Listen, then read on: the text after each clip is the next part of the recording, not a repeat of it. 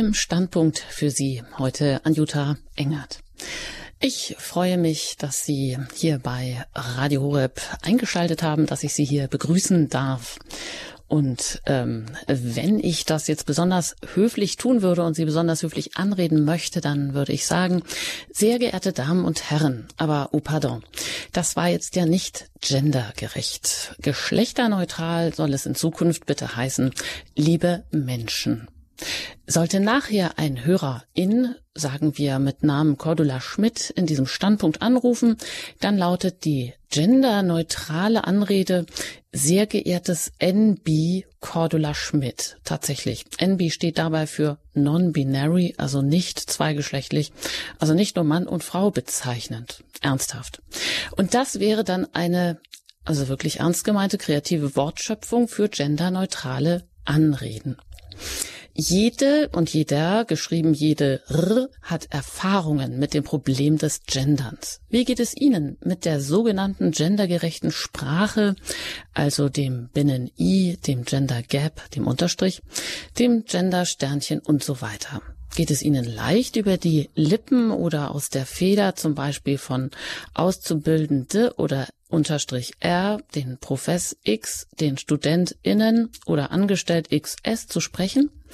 Oder ziehen Sie lieber folgende Variante vor? Der Mitarbeiter, die Mitarbeiterin, der die morgens zuerst das Büro betritt, öffnet bitte die Fenster. So könnte eine aktuelle Anweisung lauten. Aber genug gegendert. Wir wollen heute die feministische Sprache einer Kritik unterziehen. Das ist nämlich auch der Titel heute hier im Standpunkt und auch gleich der gleichnamige Titel des Buches von Dr. Thomas Kubelik, den ich jetzt ganz herzlich hier in dieser Sendung begrüßen darf. Aus Melk sind Sie zugeschaltet in Österreich. Herzlich willkommen. Guten Abend, danke. Sie sind verheiratet, haben zwei kleine Kinder. Sie sind vor allem aber auch Liter Literaturhistoriker, sind promoviert in Germanistik, also der Fachmann heute für unser Anliegen und das, was Sie auch zu Ihrem Anliegen gemacht haben, nämlich diese Gendersprache auch einmal nach ganz sachlichen Argumenten zu hinterfragen. Also Sie sind auch Autor und Lehrer und das, wie gesagt, am ältesten katholischen Stiftsgymnasium in Österreich in Melk, 60 Kilometer vor den Toren Wiens, glaube ich, haben Sie mir erzählt, oder? Ungefähr, ja. Ungefähr gut. Ja, und für dieses Buch, über das wir heute sprechen, mit dem Titel, ich sag's nochmal, genug gegendert, eine Kritik der feministischen Sprache, dafür haben Sie auch äh, gleich zwei Preise bekommen, nämlich den Jürgen Moll Preis für verständliche Wissenschaft, der mit 2500 Euro dotiert ist, und den deutschen Schulbuchpreis. Und das ist eigentlich auch ganz interessant, wie der verliehen wird oder äh, aufgrund welcher Kriterien der verliehen wird. Aber erstmal das ist ja, da können Sie sich eigentlich doch schon relativ stolz sein auf das Buch, das sie da geschrieben hat, was vielleicht so fast auch ein Alleinstellungsmerkmal hat da sich ja mit dem Phänomen des Genderns auf äh, sprachlicher, in, äh, linguistischer Ebene eben auseinandersetzt und auch Argumente mit an die Hand gibt, die ähm, sprachlich formale, ähm, grammatikalisch äh, diese feministische Sprache zu widerlegen, also dem zu widersprechen. Ja. Was bedeuten diese beiden Preise für Sie, nachdem Sie das Buch da geschrieben haben, es herausgekommen ist? Ja, also das war natürlich eine sehr große Überraschung und auch eine große Anerkennung äh, und dann auch ein Ansporn weiter zu arbeiten. Es war ja doch ein bisschen Geld damit verbunden und auch was Neues zu schreiben. Ich bin ja Lehrer von Beruf und meine Hauptaufgabe ist es ja, äh, den jungen Leuten ein gutes Deutsch beizubringen. Und ich habe jetzt auch äh, endlich ein Buch fertigstellen können zum Thema Bildung und das Buch über Gendern war eigentlich eher zufällig, weil ich mich eben geärgert habe über gegenderte Schulbücher. Und äh, das ist eigentlich im Widerspruch zu meinen Überzeugungen als Lehrer, äh, der ich versuche, einfach ein gutes, ein kraftvolles, ein stilistisch ansprechendes Deutsch jungen Leuten beizubringen. Und dann werden sie traktiert, dann werden sie wirklich behelligt mit ähm, Formulierungen, die entweder nicht im Einklang mit der deutschen Rechtschreibung sind, wie etwa dem Binnen-I, oder eben mit Formulierungen, die schlicht und ergreifend falsch sind. Ich gebe Ihnen jetzt nur ein Beispiel, das mir in Erinnerung ist aus einem Schulbuch. Wer nach einem Kochrezept kochen will, der oder die muss die Zutatenliste kennen, so ungefähr. Und der Satz ist einfach falsch. Ich kann nach dem Wer kochen will nicht mit die weitermachen. Und so hat es also viele, hm, viele ähm, Beispiele gegeben und Anlässe, mich zu ärgern. Ich habe übrigens auch zwei ähm, Angebote abgelehnt, an Schulbüchern mitzuarbeiten ähm, weil natürlich das Gendern eine Voraussetzung war. Also Sie können zumindest in Österreich kein Buch mehr heute durch die Zulassungskommission bringen, kein Schulbuch, äh, das nicht auf Gendergerechtigkeit geprüft wird. Und da ist es offenbar gar nicht so wichtig, ähm, wie der Stil ist oder auch wie die, wie, die, wie, die, wie die Grammatik ist oder wie die Rechtschreibung ist. Also wichtig ist, dass da gegendert wird und das habe ich damals nicht äh, gemacht. Aber vorher eben das Buch ähm, ich habe mich umgeschaut, gibt es denn da irgendetwas, was das sachlich aus sprachlicher Perspektive betrachtet und das gab es nichts. Und dann habe ich gesagt, jetzt schreibe ich es.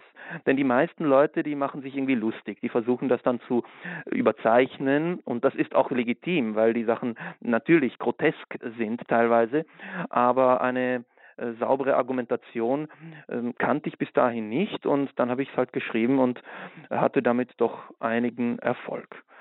Und äh, wie gesagt, dann war es ein Ansporn, weiterzuarbeiten und der Gesellschaft auch ein bisschen was zurückzugeben mit weiteren ähm, Gedanken. Hm. Ja, soweit, der Dok äh, soweit Dr. Thomas Kubelik. Er ist Autor des Buches Genug gegendert, eine Kritik der feministischen Sprache. Und Sie sagen, das war eigentlich eher zufällig, dass Sie dieses Buch geschrieben haben, weil Sie das geärgert hat, dass es in allen Stu Schulbüchern grundsätzlich äh, die Sprache, also äh, eine gegenderte Sprache benutzt wird. Jetzt mögen sich ja viele fragen, mh, hm, was soll das überhaupt? Ähm, und im Alltag hat das vielleicht für viele Menschen gar keine Bedeutung. Aber wenn man Sie jetzt reden hört, äh, dann mag das ja schon erschreckend klingen, dass es also gar keine Bücher mehr gibt, keine Schulbücher und demnächst vielleicht auch keine anderen Bücher mehr, wo genau eben diese Sprache äh, nicht verwendet wird. Also sie muss verwendet werden und das sollte uns vielleicht auch hellhörig machen, uns damit einmal auseinanderzusetzen. Und wir fragen uns natürlich, wie kommt das denn überhaupt, dass äh, so eine Minderheit einer Mehrheit etwas ähm, ja eigentlich vorgibt, wie sie in Zukunft zu sprechen hat. Das ist ja doch ein starkes Stück, oder, Herr Kubelik? Ja, Sie haben vollkommen recht. Ähm, es wird immer wieder ins Treffen geführt, Sprache wandle sich nun einmal, die Gesellschaft wandle sich und dann müsse sich halt die Sprache ändern und das sei halt Sprachwandel. Und diese Behauptung ist im Zusammenhang mit Gendern grundfalsch. Das muss man ganz klar erkennen. Sie haben es selber gesagt, es gibt stabil, seit vielen, vielen Jahren stabile Werte bei Umfragen, ähm, wie die Zustimmung ist. Und die Zustimmung liegt bei maximal 20 Prozent. Also wir können davon ausgehen, 70, 80 Prozent, je nach Umfrage und Fragestellung, lehnen das Gendern mehr oder weniger ab. Das ist in Deutschland und in Österreich ungefähr gleich.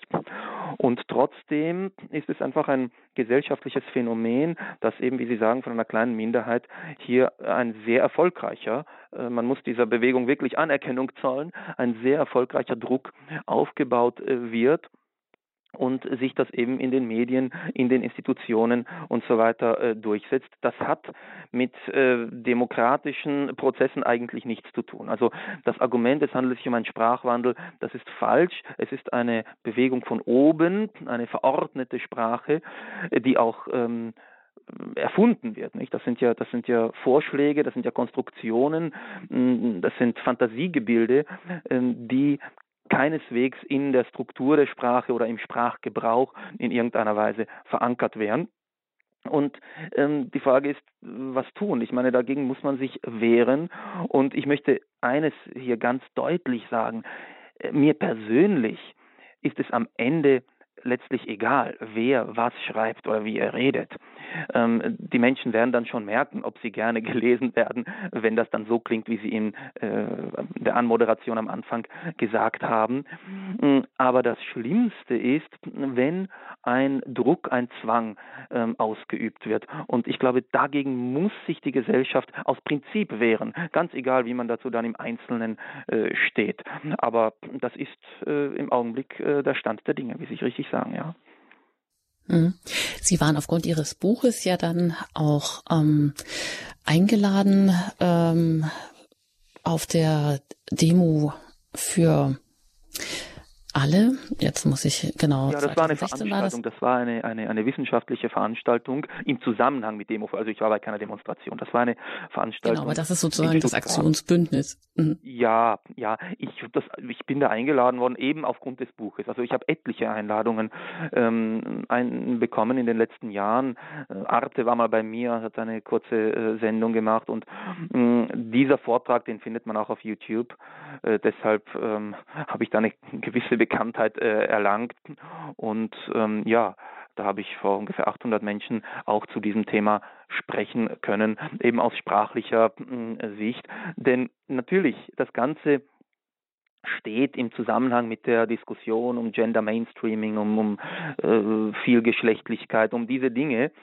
Mm, aber auch da äh, kann man sehr gut argumentieren, äh, dass ganz gleich, wie man jetzt zu Gender Mainstreaming oder äh, früh sexuell, sexuellen pädagogischen Bestrebungen steht, die ja auch immer wieder kritisiert werden, das alles hat mit der Sprache oder sollte mit der Sprache nichts oder wirklich nur am Rande zu tun haben. Und mein Fokus geht wirklich ganz, ganz klar daher. Aber natürlich die Ursprünge des äh, Genderns liegen natürlich und auch die Zielsetzungen liegen natürlich in, in den gesellschaftlichen äh, Fragen. Das stimmt natürlich, ja. Hm. Ja, aber in Ihrem Alltagsgeschäft, da sind Sie Lehrer, wie gesagt, in Österreich, in Melk vor Wien, in der ältesten katholischen Stiftsschule. Das heißt, kriegen Sie da eigentlich eher doch so ein bisschen das Sahnehäubchen von Schülern ab oder welche Wirklichkeit oder inwieweit sind Sie mit der Genderwirklichkeit da konfrontiert jetzt im Umgang mit den Schülern? Ja. Also das ist ganz interessant. Ähm, Sie haben völlig recht. Äh, Melk ist sicherlich nicht repräsentativ. Ich habe aber auch einige Jahre zuvor in Wien unterrichtet. Ähm, es ist so, äh, dass auf der Verwaltungsebene und auch von den Kollegen zunehmend ähm, das Gendern praktiziert wird. Hm, ich vermute, dass das so ist wie ähm, sonst auch in der Gesellschaft, dass die meisten Menschen sich erstens keine großen Gedanken machen, zweitens vielleicht meinen, na das ist eben heute so üblich, drittens vielleicht nicht unhöflich sein wollen, niemanden brüskieren wollen, auch keine Diskussionen und Konflikte führen äh, wollen und das einfach so mitmachen. Sicher auch einige aus Überzeugung. Ähm, ich persönlich war noch nie äh, einem konkreten Druck ausgesetzt, muss ich zum Glück sagen. Also das hätte vielleicht bei einer anderen Schulleitung auch anders sein können. Also es hat von mir jetzt niemand explizit verlangt. Interessant ist, ähm, wie der Umgang mit den Schülern ist. Wir haben einen Mädchen- oder Frauenanteil von, so wie auf allen Gymnasien, 60, 70 Prozent vor allem in der Oberstufe sind es überwiegend junge Frauen und natürlich thematisiere ich das auch und da stelle ich immer wieder fest, dass für diese jungen, gut ausgebildeten, emanzipierten, lebensfrohen Menschen das überhaupt kein Thema ist. Also äh, die, die, die haben ganz andere Sorgen und die haben auch überhaupt nicht das Bedürfnis und die lachen über diese Schulbücher. Äh, und ich weiß auch, dass sie sich dann auch in anderen Fächern mit manchen Kollegen dann einigen, wir lesen da jetzt einfach irgendwie drüber. Also das haben mir einige Klassen erzählt.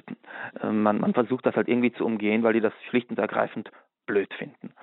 Und ähm, ganz selten erlebt man dann irgendwie vielleicht kontroverse Diskussionen. Aber das ist meine Erfahrung. Es wird sicher auch andere Erfahrungen geben, aber ich glaube schon, dass die jungen Leute heute ganz andere Sorgen und auch ganz andere Lebenspläne haben, als sich da jetzt in solche Diskussionen zu verbeißen.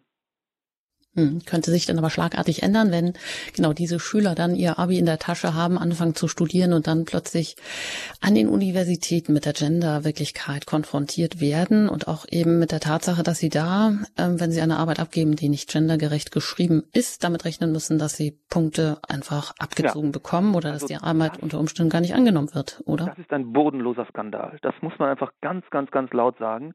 Und ähm, wie ich vorher gesagt habe, ist, man kann für oder das, gegen das Gendern sein, das sei jedem unbenommen.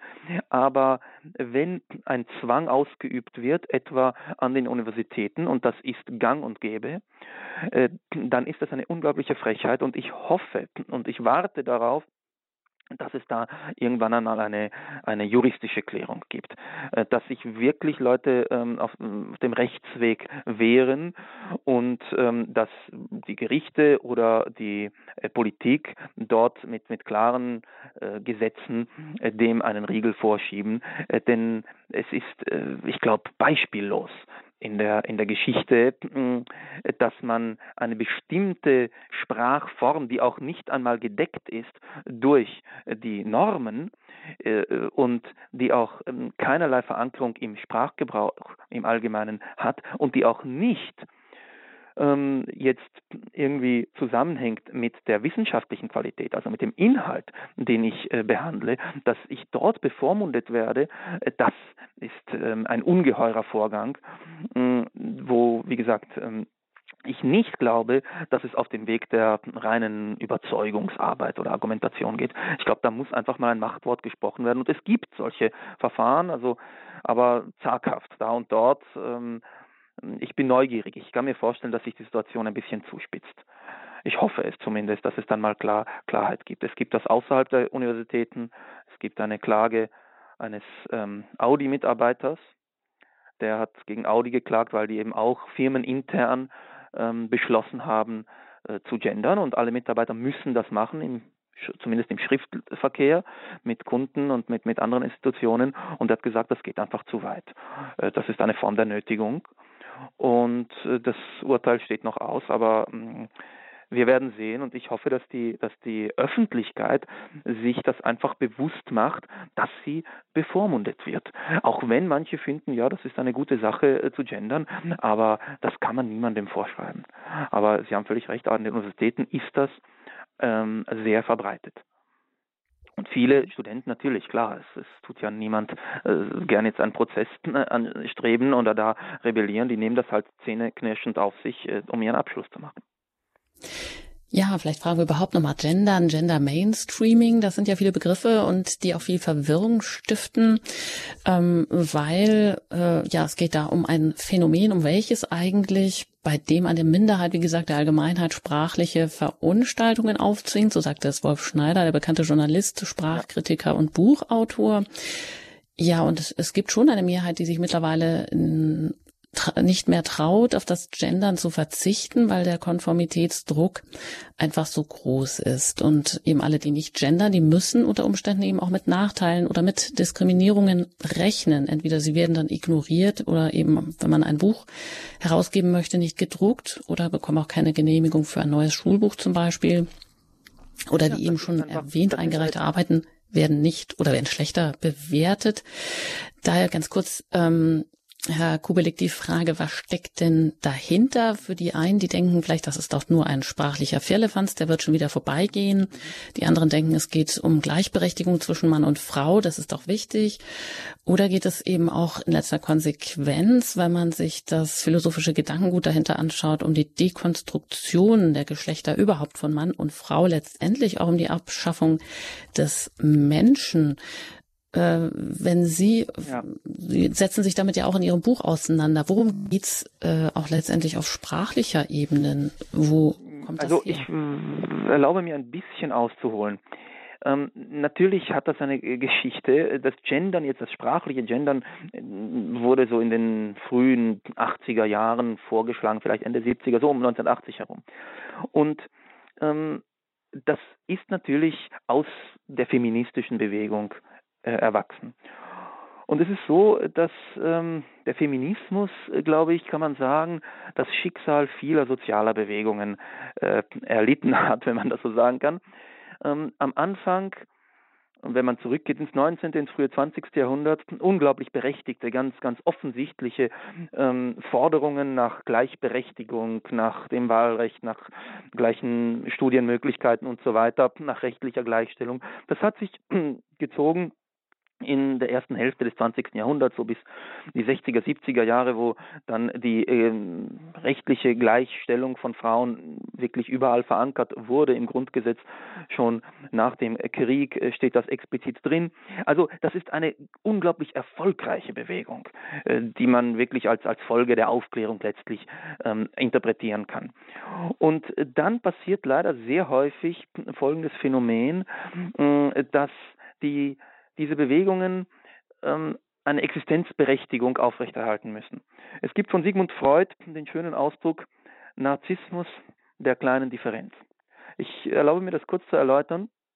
Gemeint ist, wenn ein bestimmtes Ziel ähm, fast erreicht ist, dann empfinden viele Menschen die Differenz zum Ideal als Zumutung, als unerträglich.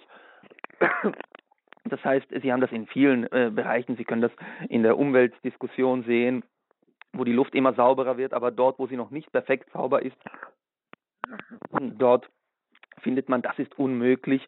Und so ist das, glaube ich, auch in Sachen Frauenemanzipation, denn äh, Sie dürfen nicht vergessen, die großen Fortschritte der Frauenemanzipation sind ja geschehen, während niemand vom Gendern gesprochen hat. Man kannte den Ausdruck gar nicht.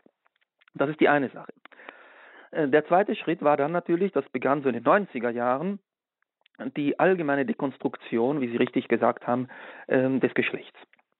Und das ist das, was sozusagen im weitesten Sinne Gender Mainstreaming heute umfasst. Deshalb haben wir heute Sternchen und alle diese Varianten. Da geht es gar nicht mehr um Frauenemanzipation, ja, weil da gar nicht mehr so viel zu tun ist ähm, und schon gar nicht auf sprachlicher Ebene, sondern da geht es tatsächlich um das Problem, äh, dass wir eben das Geschlecht äh, letztlich auflösen, so wie man viele ähm, Begriffe heute dekonstruiert hat und äh, die dabei sind, sich aufzulösen. In gewisser Weise ist es aber ein Widerspruch zur Frauenemanzipation. Nicht? Also ich, wenn ich die Frauen fördern, fördern will, ist das, das ist die eine Sache. Wenn ich dann aber sage, naja, Frau ist nur eine eine Erfindung und ein, ein, ein, soziales Konstrukt und es geht gar nicht um die Frauen, äh, dann ist das ein Widerspruch. Aber das scheint kein Problem zu sein. Ähm, man ist jetzt einfach einen Schritt weiter gegangen und ich muss sagen, ich habe das Buch vor ungefähr fünf, sechs Jahren geschrieben. Und ich habe das mit den Sternchen ähm, wirklich nur am Rande behandelt. Und ich habe das nie für möglich gehalten, dass das so eine Verbreitung findet, wie das derzeit der Fall ist. Hm. Da gibt es ja dann auch schon verschiedene unterschiedliche Gruppierungen innerhalb dieser ähm, ganzen Genderbewegung, die sich auch selber bekämpfen. Wie Sie sagen, die Feministinnen und allen, zum Beispiel allen voran alle Schwarzer, ja. die ist ja gegen die totale Abschaffung des Geschlechts, weil damit ja, ja auch die Abschaffung, genau, die Abschaffung von allen Schutzrechten für Frauen damit ja auch abgeschafft wäre. Also das, was man mühselig errungen hat, ob es nun um ja Frau, Frauengefängnisse geht, äh, wo dann plötzlich jeder sagt, der fühlt sich jetzt gerade als ähm, trans, bi oder sonst wie mhm. oder um einfach nur Frauentoiletten und Frauenparkplätze etc. Gut, aber ohne dass wir dieses Fass jetzt öffnen. Mhm wir wollen uns ja jetzt gleich auch überhaupt mal dieser äh, feministischen Sprachkritik äh, wenden oder dem, was Sie eigentlich auch als Irrtümer aufdecken von linguistisch-grammatikalischer Seite. Ja, soweit mal, aber zunächst ein paar Takte Musik. Da können wir das Gesagte mal ein bisschen noch nachwirken lassen und dann geht's hier gleich im Standpunkt weiter mit dem Thema Genug gegendert, eine Kritik der feministischen Sprache nach dem gleichnamigen Titel von Dr. Thomas Kubelik mit dem wir hier verbunden sind.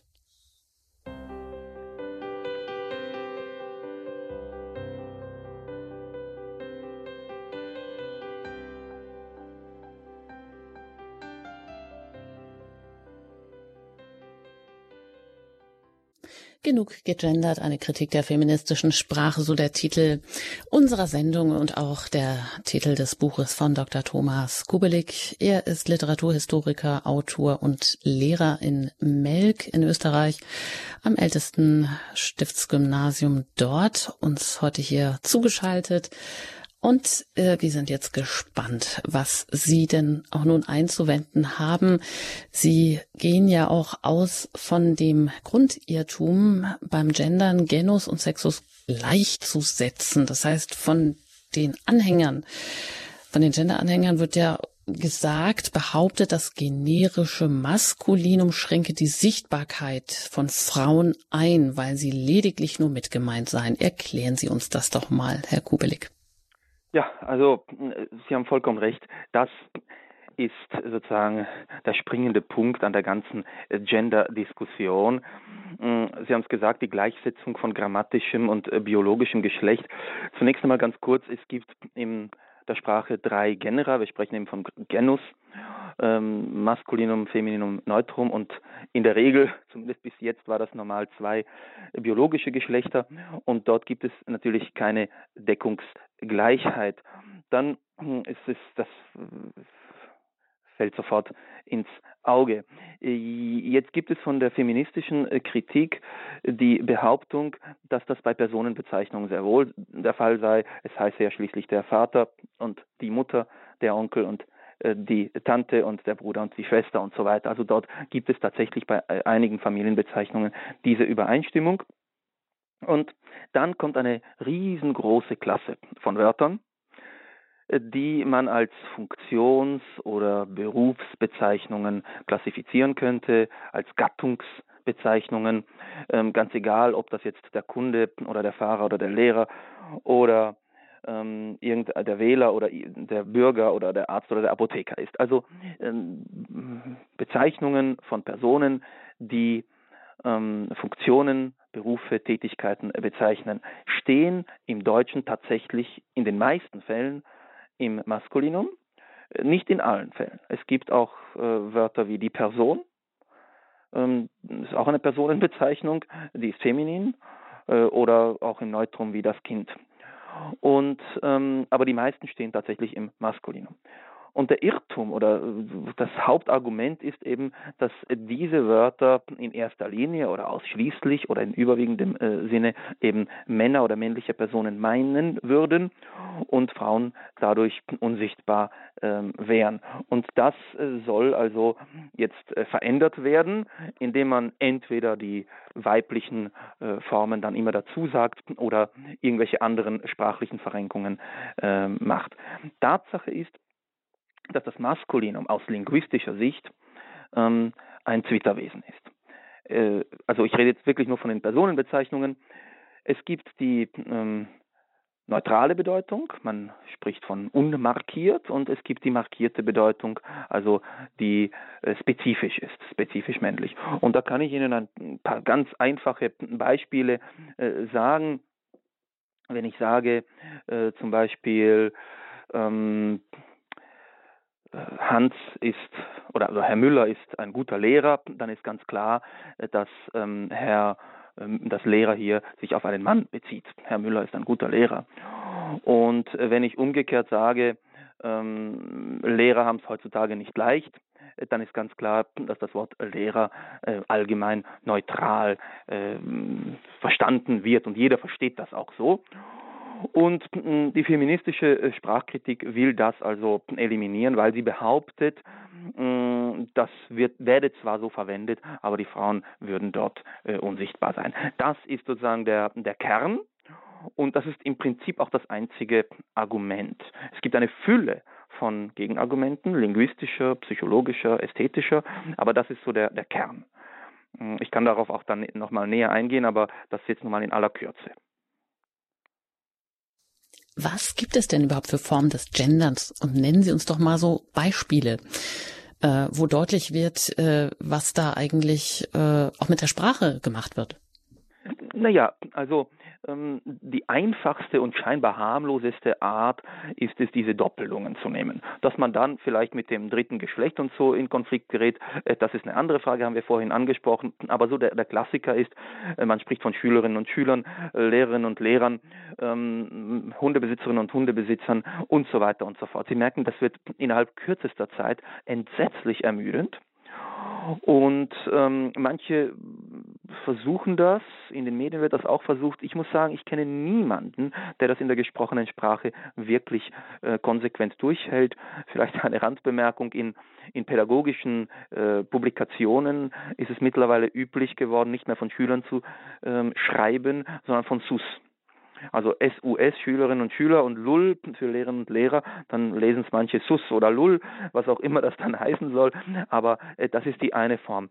Aber selbst ähm, wenn die scheinbar grammatikalisch korrekt ist, funktioniert sie einfach nicht, weil man bei etwas komplizierteren Sätzen sofort an Grenzen stößt. Nehmen Sie so einen einfachen Satz wie fragen Sie Ihren Arzt oder Apotheker ähm, fragen Sie Ihren, äh, Ihre Ärztin oder Ihren Arzt oder Ihre Apothekerin oder Ihren Apotheker.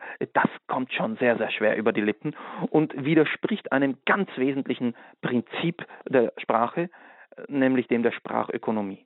Also ähm, Sprache will nicht überflüssige Silben äh, transportieren, die keinen Erkenntnisgewinn äh, beinhalten.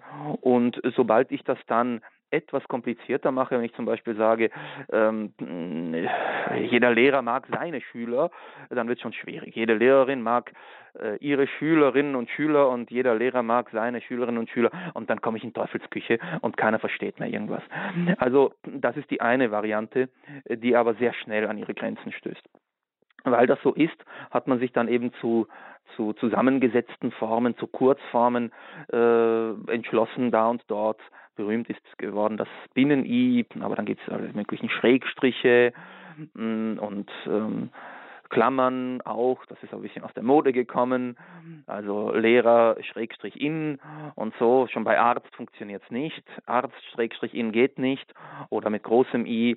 Ähm, vor allem aber stößt man sofort an, an, an Widerstände der Grammatik. Bleiben wir jetzt bei meinem Beruf, wenn Sie so ein Wort nehmen wie Lehrer und das mit großem I dann weiterschreiben, Lehrerin, ähm, dann merken Sie einfach, auch wenn Sie jetzt nicht äh, sprachwissenschaftlich gebildet sind, wenn Sie kurz drüber nachdenken, ja, was soll denn das überhaupt heißen? Heißt das jetzt Lehrer oder Lehrerin oder heißt es Lehrer und Lehrerin? Mm, und wenn es irgendwas heißt, äh, hat das irgendein Artikel dieses Wort, der Lehrerin oder die, das funktioniert nicht. Und wenn Sie dann versuchen, einen Relativsatz zu bilden ähm, oder, oder irgendein Attribut davor zu setzen oder, oder ein, ein Pronomen, mm, jeder Lehrerin äh, der oder die und, und, und die Sprache kollabiert. Also man kommt einfach innerhalb kürzester Zeit ähm, in, in, in, in Teufelsküche und es funktioniert nicht. Also ähm, diese Formen sind dysfunktional im, im, im, in reinster Form. Äh, ja, das sind so die, die, die wichtigsten Dinge. Ähm, ich könnte da noch etliche andere Argumente dagegen anführen, aber, aber das sind so die häufigsten Dinge, die jetzt äh, üblich sind. Ja, und dann kommt noch das Sternchen. Das hat jetzt innerhalb der letzten ein, zwei Jahre enorme Karriere gemacht, zumindest in Österreich, aber ich glaube auch in Deutschland. Und da ist die Sache so, äh, dass äh, das überhaupt keine Bedeutung hat. Nicht? Also ähm, in der, in der Linguistik spricht man von bedeutungstragenden Elementen. Nicht? Also jede Silbe hat in der Regel irgendeine Funktion oder irgendeine Bedeutung. Und das Sternchen bedeutet gar nichts. Ähm, das ist einfach erfunden. Und was es äh, bedeutet, das ist es ist ein politisches Symbol. Es zeigt an, ich mache damit oder ich bin überzeugt oder ich bin modern oder so irgendwas, aber sprachlich leistet es gar nichts. Und dann kommt natürlich genau das gleiche Problem, wie soll ich das sprechen und äh, wie soll ich das flektieren, wie soll ich äh, Fälle bilden, wie soll ich komplexere Satzstrukturen machen. Äh, das funktioniert auch nicht. Und Alice Schwarzer sagt auch, sie, sie verwendet das auch nicht, weil es eben nicht funktioniert. Und wer, wer als Journalist tätig ist oder als Schriftsteller tätig ist oder so, der kann das natürlich da und dort machen. Äh, natürlich kann man das in einer Überschrift oder in einer Anrede versuchen, aber ähm, in einem Fließtext ist das einfach ähm, zum Scheitern verurteilt. Und deshalb gibt es verschiedene Leute, die sagen, ja, das können wir ruhig sich selbst überlassen, das wird sich legen. Andere sehen das anders, aber das ist eine eigene Frage. Mm, das wären so jetzt mal kurz die wichtigsten Formen, wie das Gendern angewendet wird. Mhm.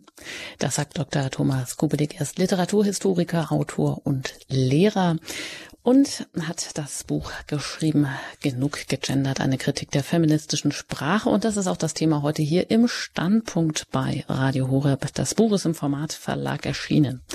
Wenn Sie mögen, dann haben Sie auch jetzt schon die Möglichkeit, sich hier in dieser Sendung zu Wort zu melden. Vielleicht haben Sie auch die ein oder andere Frage was das mit dem Gendern auf sich hat und woher das kommt oder Sie verstehen einfach überhaupt gar nicht, warum Sie da mitmachen sollen. Was können Sie dagegen tun? All diese Fragen, die können Sie jetzt gerne hier in dieser Sendung direkt an Dr. Thomas Kubelik stellen. Sie erreichen uns jetzt unter der 089 517 008 008 wenn Sie außerhalb von Deutschland anrufen oder wenn Sie auch gerade mobil unterwegs sind, das äh, Radio Horeb vielleicht über DRB Plus im Auto eingeschaltet haben, dann wählen Sie natürlich die, zuerst die 0049 und dann 89 517 008 008. Jetzt wird ja gerne behauptet von ähm, denjenigen, die für das Gendern sind, dass ähm, die ausschließlich die männliche Bezeichnung würde das Männliche als Norm festsetzen. Was ist denn dagegen einzuwenden, Herr Kubelik? Es stimmt einfach nicht. Das kann man so äh, ganz klar sagen. Wir können natürlich in die Geschichte gehen und uns fragen, warum haben sich überhaupt drei Genera entwickelt? Welche Funktion haben die? Das ist eine sehr, sehr schwierige Frage, auf die es in der Wissenschaft keine abschließende Antwort gibt. Wir wissen es nicht wirklich. Und Sie können natürlich argumentieren, dass in patriarchal äh, dominierten äh, Gesellschaften die ähm, das Maskulinum deswegen zur Norm wurde, weil es äh, eben eine Gesellschaft war, die männlich dominiert war. Äh, das mag sogar stimmen. Aber wir können die generische Funktion des Maskulinums bis weit äh, in die Geschichte zurückverfolgen. Das finden Sie schon im Nibelungenlied. Also da ist von Freunden die Rede, nicht? Als als äh, Siegfried da zur Brünnhild fährt, dann äh, begrüßt sie äh, seine Freunde und im Absatz vorher wird sogar genau aufgezählt, äh, wie viele Frauen und ähm, Männer dort angekommen sind und das ist ganz klar aus dem Zusammenhang, dass das hier neutral und und allgemein verständlich oder gemeint ist. Und Sie finden das auch in den sehr frühen Wörterbüchern ähm, schon im 17. Jahrhundert äh, ist es nachlesbar, dass die generische Funktion äh, des äh, Maskulinums sehr, sehr verbreitet war. Und ähm, also das ist nun mal ein Faktum. Und Sie sehen das auch daran, dass das trotz allem ähm, in den meisten äh, Gesprächssituationen einfach so verstanden und angewendet wird. Das Problem ist nämlich folgendes. Die ähm, meisten Kritiker ähm, von feministischer Seite übersehen ein Faktum, dass Sprache immer im Kontext seinen äh, ihren Sinn äh, erhält. Also eine sprachliche Äußerung hat nicht an und für sich eine ganz bestimmte eindeutige Bedeutung außer vielleicht in der Mathematik oder in, in, in präzisen juristischen Texten. Aber in einem gesprochenen Zusammenhang ist es immer wichtig, den Kontext und die Redeabsicht und das Verständnis des anderen mitzubedenken. Und dann wird klar, dass in den alltäglichen Kommunikationssituationen es da in der Regel äh, keinerlei Missverständnisse gibt. Ich möchte vielleicht das nur an einem Beispiel noch erläutern. Äh, wenn ich sage, wir gehen heute Abend zum Italiener essen, dann äh, ist natürlich klar, was mit dem Italiener gemeint ist. Das ist nicht ein Mann. Und wenn ich da jetzt sage, wir gehen zur Italienerin essen, äh, dann fragt man sich, was für eine nette Bekanntschaft, dann ist klar, äh, das ist irgendeine Dame. Aber der Italiener ist natürlich das italienische Restaurant. Und wenn ich sage, Italiener trinken gerne Rotwein, dann weiß auch jeder, dass es hier nicht um alle männlichen Personen geht, denn die Kinder sind da in der Regel ausgeschlossen und die Frauen sind da eingeschlossen. Und das heißt auch nicht, dass alle Italiener gerne Rotwein trinken, sondern das ist halt eine allgemeine Bezeichnung, dass die Mehrheit der äh, italienischen Erwachsenen, das verstehen wir alles. Und wenn ich sage, Italiener sind die Nachfahren der Römer, verstehen wir das auch. Und wenn ich sage, Mario ist Italiener, dann ist es spezifisch und dann weiß ich, es geht um einen äh, Mann. Also das mhm. Maskulinum hat eine ja. unglaubliche ähm, Fähigkeit zur Neutralisierung. Und das fällt damit flach. Ja, und ich habe jetzt hier die erste Hörerin, die sich aus Hamburg meldet. Ich darf Frau Hoffmann begrüßen. Ja, ich hoffe, es geht jetzt auch gleich. Ja, hallo, grüß Sie, Frau Hoffmann. Ja, grüß Gott, herzlichen Dank für den Vortrag. Also, Herr Dr. Kubelik, ähm, ich äh, bin also voll einverstanden mit dem, was Sie sagen. Nur an einer Stelle äh, wurde ich stutzig, wenn Sie sagen, kann, jeder kann reden, wie er will. Äh, Sprache ist ja eigentlich immer als Mitteilung zu verstehen. Und wenn äh, eben dann, äh, wie wir das ja äh, an Ihrem Vortrag gehört haben, äh, zu Irritationen führt durch diese willkürlichen Sprachformen. Das ist das eine, was ich loswerden wollte. Also mich ärgert das sehr, wenn der Pfarrbrief gegendert ist oder die Katholische Akademie in Hamburg oder der Deutschlandfunk. Die haben sich dann angewöhnt, also das Binnen-I zu sprechen was sehr, sehr irritierend ist. Oder dann aber auch abwechselnd mit Binnen-I oder dann wieder, also die äh, Doppelung von männlich und weiblichem ähm, äh, äh, Ausdruck. Aber Sie wissen doch sicher auch, in Frankreich hat Monsieur Macron angewiesen, dass in der ähm, Behördensprache das Gendern nicht eingeführt, nicht weitergeführt werden darf, weil es für Ausländer zu irritierend ist, äh, den Sprachsinn überhaupt noch zu erfassen. Und das ist ja eigentlich das Wesentliche der Sprache, dass man den Sinn erfasst. Ja, das wollte ich loswerden. Frau Hoffmann, Dankeschön, Frau vielen Hoffmann. herzlichen Dank. Ähm, ich, Sie haben vollkommen recht. Ähm, vielleicht zum letzten äh, Punkt äh, zunächst einmal. Äh, tatsächlich hat Frankreich nicht nur in der Behördensprache das Gendern untersagt, sondern auch in den Schulen und in Schulbüchern und überhaupt in den Schulen. Und zwar, wie Sie richtig sagen, hauptsächlich mit äh, dem Argument, dass es nicht inklusiv ist. Wir haben enorm viele Kinder mit nicht deutscher Muttersprache und äh, denen wird das natürlich extrem erschwert. Wir dürfen auch äh, andere Gruppen nicht vergessen. Äh, Autisten, Lernschwache, ähm, Sehbehinderte und so weiter, die auf Lesehilfen angewiesen sind, die werden hier wirklich, ähm, naja, diskriminiert müsste man äh, sagen. Und hier hat die Politik in Frankreich natürlich ähm, äh, aus meiner Sicht richtig gehandelt. Und Sie haben völlig recht, es hat sich natürlich durchgesetzt in ähm, Institutionen, auch in öffentlichen Institutionen. Und deswegen habe ich gesagt, der Staat müsste hier wirklich eine klare äh, Grenze ziehen, zumindest was die Schulen und die öffentliche Sprache betrifft, äh, die Behördensprache. Ähm, was private Unternehmen machen, was, was, was Zeitungen machen, das ist natürlich sehr schwierig. Nur ich denke mir Folgendes, wenn ähm, jeder Einzelne weiß, äh, dass ihm da keine Nachteile drohen, wenn es ähm, höchstgerichtliche Urteile oder eben auch Verbote gibt in, in, äh, von staatlicher Seite her, äh, dann glaube ich, würde sich das auch sehr schnell legen, denn ähm, gegenderte Texte, wenn ich, wenn ich eine Alternative habe, werde ich immer ungegenderte Texte nehmen. Und vielleicht noch eine Bemerkung, an die man oft nicht denkt, das ist die Rechtssprache.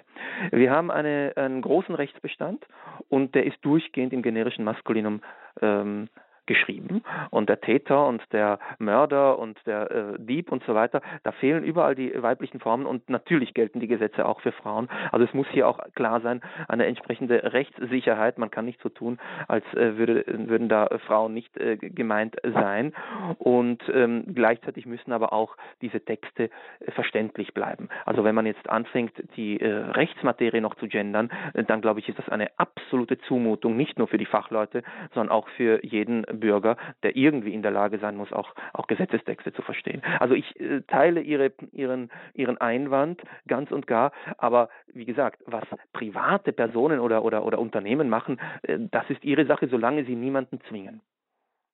Ja, vielen Dank, Frau Hoffmann. Alles Gute Ihnen. Wir greifen das eine oder andere auch gleich noch auf und es gibt auch weitere Hörer, die warten. Ganz kurz hier noch den Einschub. Es gab ja 2019 vom Verein Deutsche Sprache ähm, gestartet einen Aufruf vom Journalisten Wolf Schneider, den ich auch schon genannt habe. Ähm, unter dem Titel Schluss mit dem Gender-Unfug, also ein Aufruf zum Widerstand gegen die zerstörerischen Eingriffe in die deutsche Sprache. Ähm, hat das denn eigentlich keinen ähm, Anklang gefunden oder wie hält es denn die höchste Instanz, der Rat der deutschen Rechtschreibung mit dem Gendern? Also so etwas, was in Frankreich möglich ist, ist hier offensichtlich nicht unbedingt denkbar, oder? Ja, das ist, äh, das ist leider so. Äh, Deutschland hat ein äh, zwiespältiges Verhältnis zur eigenen Sprache. Das sieht man auch an manchen Auswüchsen im Zusammenhang mit, mit, mit Englisch, aber das ist ein eigenes Thema. Zu dem Aufruf, das, äh, den Sie ansprechen, äh, der hat äh, großen Anklang gefunden. Ich, es haben teilweise ganz prominente Menschen unterschrieben. Äh, ich denke jetzt nur an die Schriftstellerin Monika Maron, Kleist-Preisträgerin, oder an den äh, Philosophen Peter Sloterdijk, einer der renommiertesten Philosophen in, in Deutschland, die haben das als Erstunterzeichner mitgetragen Und ähm, das beeindruckt offensichtlich die einschlägigen Stellen nicht. Und wir haben alle mitbekommen Anfang des Jahres, äh, was der Duden ähm, begonnen hat, nämlich äh, die äh, Personen, die maskulinen Personenbezeichnungen im generischen Maskulinen, wie sie eben im Online-Duden eingetragen sind, umzudefinieren und äh, was ursprünglich eben Mieter war, eine Person, die was mietet, äh, da heißt jetzt ähm, ein Mann, der etwas äh, mietet. Und äh, das ist natürlich eine unglaubliche Vorgehensweise. Der sehr renommierte deutsche Linguist Peter Eisenberg hat gesagt, würden die dafür Geld verlangen, äh, dann wäre das Betrug, dann könnte man das zurückverlangen. Äh, das stimmt einfach so nicht. Und bekannterweise machen sie es auch nicht im gedruckten Duden. Und das österreichische Wörterbuch, es gibt ja ein eigenes österreichisches Wörterbuch, hat gesagt, wir machen da auch nicht mit. Also das sind äh, ganz, ganz komische Vorgänge und die Politik drückt sich halt darum äh, oder unterstützt das sogar. Äh, und Sie haben jetzt noch die, den Rat für deutsche Rechtschreibung angesprochen. Das ist sehr interessant. Ähm, da gibt es natürlich auch ganz unterschiedliche Auffassungen, aber die Mehrheit hat ähm, dieses Jahr am 26. März in einer ähm, Aussendung ein paar Kriterien aufgelistet, die mm, man beachten sollte beim Schreiben. Und ich möchte darauf kurz eingehen, weil das wirklich, wirklich unglaublich vernünftig ist. Und wenn man das liest, dann müsste man eigentlich sagen, dass Gendern, so wie es normalerweise praktiziert wird, können wir abhaken. Der Rat für deutsche Rechtschreibung sagt, Texte müssen sachlich korrekt sein, ist klar. Sie müssen verständlich und lesbar sein, und zwar auch vorlesbar. Das heißt, sobald ich da irgendwelche Buchstaben und Zeichensalate habe, geht's nicht mehr. Aber das ist doch ein ganz plausibler und vernünftiger Punkt bei einem Text, äh, dass ich ihn vorlesen kann.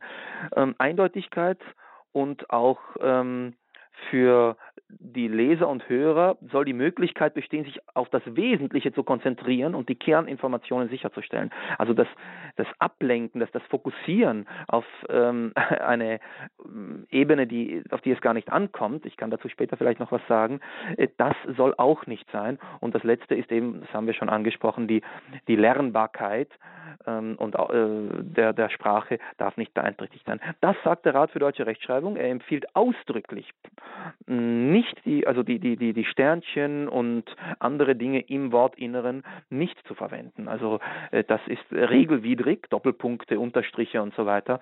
Das ist ganz klar regelwidrig. Trotzdem äh, ist das möglich, dass das große Institutionen ähm, in der Öffentlichkeit praktizieren. Und deshalb äh, sage ich, ich äh, glaube nicht, dass so eine kleine Überzeugungsarbeit in den Medien, in öffentlichen Diskussionen, äh, das wirklich beeinflusst. Denn die Argumente liegen ja seit vielen, vielen Jahren auf dem Tisch. Ich kann das auch nur wiederholen. Ja, aber jetzt nehmen wir noch vorher die nächste Hörerin vielleicht rein. Die wartet Bitte. jetzt hier schon Bitte. etwas länger. Das tut mir leid, Frau Hilger. Haben wir jetzt aber hier in der Sendung aus Neuss. Ich darf Sie herzlich hier in der Sendung begrüßen. Ja, guten Abend. Vielen Dank äh, für die Sendung. Und äh, Herr Dr. Kubelik, haben Sie, also alles, was Sie bis jetzt gesagt haben, stimme ich völlig mit überein. Aber äh, gerade jetzt Ihre letzten Sätze weisen ja auch darauf hin, dass es in der Politik überhaupt äh, keinen Widerstand dagegen gibt. Äh, Im Gegenteil, es wird da noch gefördert.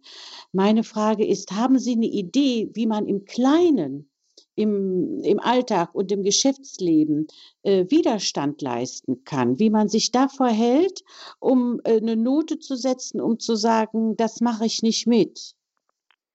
Ja, das ist eine sehr gute Frage und eine sehr wichtige. Äh, danke vielmals. Mm, ja, einfach nicht mitmachen und auch widersprechen und auch ich äh, kann das wirklich empfehlen, denjenigen, die das machen, wenn sie dann äh, das Kirchenblatt bekommen mit Sternchen oder äh, die Aussendung vom Kindergarten oder je nachdem, das, das ist ja im Kleinen sehr, sehr verbreitet, dann zu sagen, bitte, das entspricht nicht der Norm. Hm, das ist ein ideologisches Bekenntnis, ein politisches Bekenntnis, was hier gespielt wird. Da mache ich nicht mit, das ist kein Deutsch. Ich will das nicht. Wie begründen Sie das? Und das kann ich wirklich nur empfehlen. Es ist unangenehm. Und es ist lästig, äh, vor allem deswegen, weil das Ganze unter, hm, sagen wir mal, ähm, einem erhobenen moralischen Zeigefinger stattfindet. Nicht? Also wenn man das kritisiert, dann ist man sehr schnell in der Situation, sich verteidigen zu müssen. Man ist ja eh für Gleichberechtigung, man ist ja ohnehin für mm, Minderheiten und so weiter. Aber ich kann das wirklich nur empfehlen, einfach widersprechen, nicht mitmachen und den Leuten, also der Walter Krämer, der ist vom Verein Deutsche Sprache, der hat das letztens sehr gut gemacht. Er wurde eingeladen an einem an einer Universität, was ein Seminar zu leiten und da waren auch eben so Sternchen und gesagt, ähm, wer so eine Sprache schreibt, da macht er nicht mit, er dankt für die Einladung, aber ähm, das, das will er nicht und ähm, der kann sich das halt leisten. Aber auch im Kleinen kann ich Ihnen das wirklich empfehlen, widersprechen und ähm, nicht mitmachen. Mhm. Vielen Dank, Frau Hilger. Alles Gute nach Neues. Und auch das möchte ich kurz auch aufgreifen, weil Sie hatten ja auch so aktuelle Beispiele schon angesprochen, Herr Kubelik, nämlich ähm, der Fall bei Audi, wo im Firmenverkehr ein Mitarbeiter sich eben mh, mm, dagegen gewehrt hat, gendergerecht zu kommunizieren. Oder auch der Fall einer ähm, Kundin der Sparkasse, die als Kundin angesprochen werden wollte. Oder auch ähm, ja, das sind natürlich jetzt so Fälle, da muss man noch abwarten, wie es weitergeht, aber äh, das sind natürlich Einzelfälle, wo sich mal Widerstand ähm, rührt. Ja, das muss man sich natürlich leisten können und da muss man äh, so viel Energie haben. Aber das, was Sie da mit der Frau Krämer ansprechen, das ist ja sehr interessant. Sie hat tatsächlich von der Sparkasse verlangt, als Kundin angesprochen zu werden und hat es also bis zum Bundesgerichtshof äh, durchexerziert und durchjudiziert und ähm, das Urteil ist eindeutig. Sie ist dort ähm, abgeblitzt und zwar mit der klaren Begründung, dass eben Kunde äh, geschlechtsneutral in diesem Zusammenhang zu verstehen ist und das Bundesverfassungsgericht Verfassungsgericht hat das auch nicht anders entschieden. Also ähm, da gibt es äh, höchstgerichtliche Urteile. Man kann einfach nicht sagen, ähm, dass äh, man gendern muss. Ja, aber wenn das natürlich in einer Firma oder in einer Schule oder in der Universität geschieht, äh, dann ist das meines Wissens, ich bin kein Jurist, aber ist das in einer Art rechtsfreiem Raum. Und ähm, inwieweit Institutionen Rechtssprachvorschriften erlassen können, ist mir nicht klar, aber das gehört viel mehr in die, in die, in die Öffentlichkeit und letztlich auch eben vor, vor, vor Gerichte, soweit man sich das leisten kann. Und, ähm, aber viele Leute scheuen einfach davor zurück, weil dann oft äh, der, der, der, der, der, der öffentliche Druck natürlich äh, fürchterlich ist. Mhm. Ja, genug gegendert. Eine Kritik der feministischen Sprache. Wenn Sie Fragen haben zum Thema Gendern, was kann ich tun? Wie kann ich damit umgehen? Oder welche Argumente können, ähm, kann man noch mit vielleicht auch an die Hand bekommen, damit man damit besser bei der nächsten Diskussion umgehen kann. Sie können uns jetzt hier gerne in der Sendung anrufen im Standpunkt hier bei Radio Horeb unter der 089 517 008 008. Das hat auch Frau Witt getan. Ich darf Sie recht herzlich begrüßen aus Wasserburg am Inn. Herzlich willkommen. Ja, guten Abend. Ich möchte eigentlich nur ein kleines Beispiel anführen, was ich immer gerne ähm, nenne, wenn, wenn so äh, Diskussionen aufkommt. Ich sage dann nämlich, ich warte nur drauf, bis man sagt, die Menschen. Also weil Mensch ist ja ganz klassisch, da weiß man genau Männlein und Weiblein äh, und da sagt man auch der Mensch und jeder weiß, dass es beide Geschlechter meint. Ähm, genau, das ist so mein Lieblingsbeispiel, um da einfach dagegen zu halten. Das wollte ich einfach nur anfügen, weil ich finde, es wirklich so ein ganz klassisches Beispiel, wo es einfach augenscheinlich ist, was gemeint ist und jeder versteht es. Dankeschön, Frau Witt. Ja, das ist Alles. vollkommen richtig. Das ist eben auch ein generisches Wort, wo niemand einen Zweifel hat, so wie bei der Gast. Interessant vielleicht nur eine kleine Bemerkung dazu. Ähm, die Importe aus dem Englischen, ähm, die funktionieren weil wir dort gar nicht eben äh, die feminine Form bilden können, nämlich Worte wie zum Beispiel Teenager, steht sogar im Duden, dass es beide Geschlechter gemeint sind. Oder der Fan oder der Single oder der Star oder so. Das sind alles mh, mm, kurze englische Wörter. Wir können sie nicht gendern und kein Mensch hat ein Problem damit. Ist so. Ja. Genau, und Sie hatten ja auch gesagt, das Maskulinum, das neutralisiert Gegensätze. Was passiert denn eigentlich, wenn wir jetzt einfach äh, das ähm, nehmen, was, äh, wenn gegendert werden soll, und es wird von Genderseite behauptet, dass es viel Empirisches stecke da drin. Aber was Empirisches, was äh, steckt denn da drin? Das, was Sie sagen, ist ja eine totale Verarmung eigentlich. Oder dass man wirklich nur noch alles auf das biologische Geschlecht bezieht, obwohl ja das mit dem Geschlecht im Unterschied zu Also Genus und ähm, die Gattung und dem natürlichen Geschlecht, dem biologischen als Eigenschaft, das ist ja gar nicht immer gemeint. Ja, also dazu zwei äh, ganz wichtige äh, Punkte. Wer, wer gendert? Der rückt und will das biologische Geschlecht in den äh, Vordergrund rücken. Das biologische Geschlecht der Person wird in den Vordergrund gerückt. Und was geschieht dabei? Dabei wird ja die Geschlechterdifferenz betont. Und zwar auch dann, wenn es gar nicht äh, darum geht oder darum gehen sollte. Das heißt, ich sehe darin eine Sexismusfalle, einen wirklich diskriminierenden Vorgang. Denn wenn ich gendere, dann tue ich so, als wäre das Geschlecht die, das wichtigste Identitätsmerkmal. Und die Dagmar Lorenz, eine Linguistin, hat das schon vor 30 Jahren geschrieben. Sagt sie, wenn sie äh, als Wähler angesprochen wird, dann äh, heißt das, sie hat das Recht zu wählen. Wenn man sie als Wählerin anspricht, dann äh, wird sie sozusagen in eine Gruppe, in eine Teilgruppe ähm, geschoben, äh, mit der sie nur das biologische Geschlecht äh, gemein hat und sonst ähm, gar nichts. Und das will sie nicht. Und ich möchte vielleicht, weil das so spannend ist, weil, weil ich eben auch mit jungen Leuten zu tun habe, eine Dame zitieren, die sich selbst als Schriftsteller nennt. Äh, die ist Jahrgang 1988, also die ist jetzt 33 Jahre alt.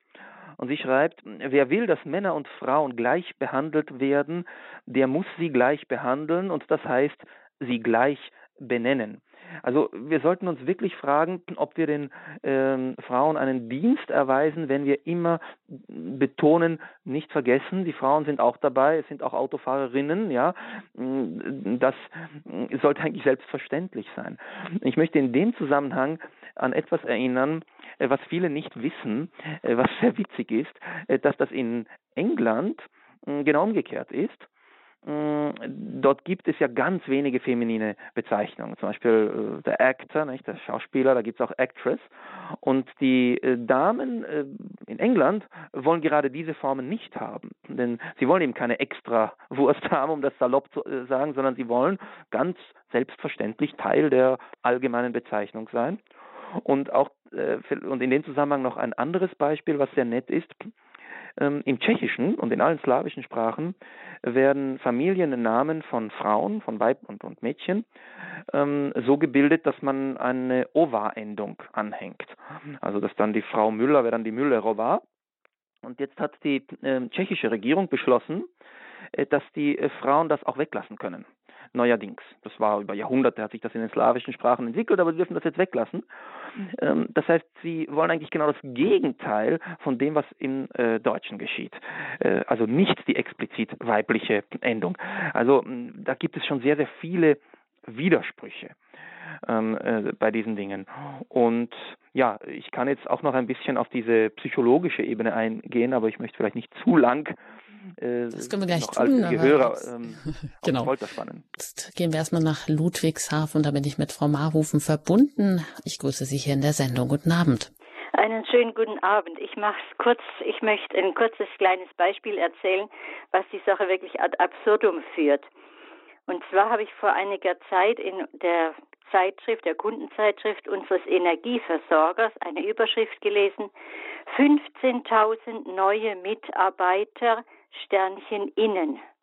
Da habe ich gesagt, Mann, so viele, lest das und dann handelt es sich darum gehandelt, dass man ein Bienenvolk aufgestellt hat.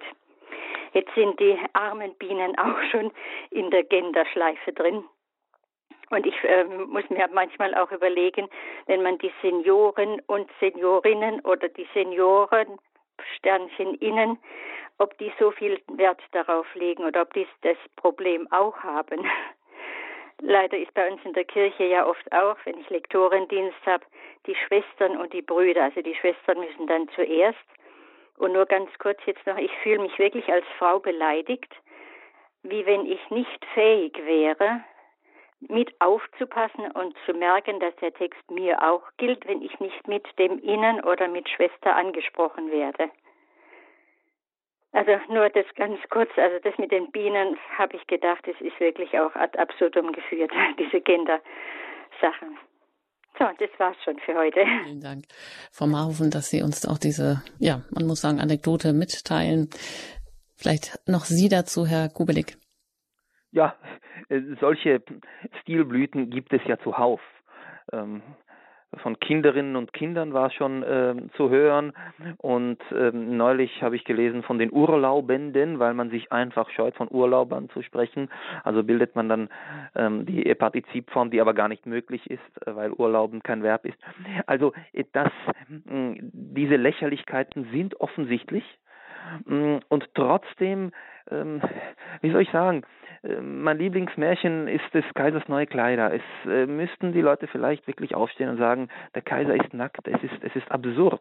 Und das, was Sie, ähm, Frau Meyerhofer, vorher gesagt haben, äh, das ist wahnsinnig wichtig. Es braucht gerade von ähm, von Frauenseite, sage ich jetzt mal, äh, dort viel mehr Widerstand. Wenn ein Mann sich so äußert, dann ist immer hm, dieser Beigeschmack, ähm, dabei, naja, da geht es um irgendwelche ähm, maskulinen Privilegien. Ähm, ich möchte zwei äh, berühmte Damen nennen, äh, die auch wirklich nicht im Geruch stehen, irgendwie ähm, rechts oder rechts außen zu stehen oder reaktionär zu sein, äh, die beide das äh, generische, ähm, äh, das, das, dieses Gendern ablehnen. Das ist die Sarah Wagenknecht von der Partei ähm, Die Linke. Sie bezeichnet sich selber als Ökonom und nicht als Ökonomin und sagt, meistens wird sie von Männern angesprochen äh, und äh, berichtigt, das müsse ja Ökonomin heißen.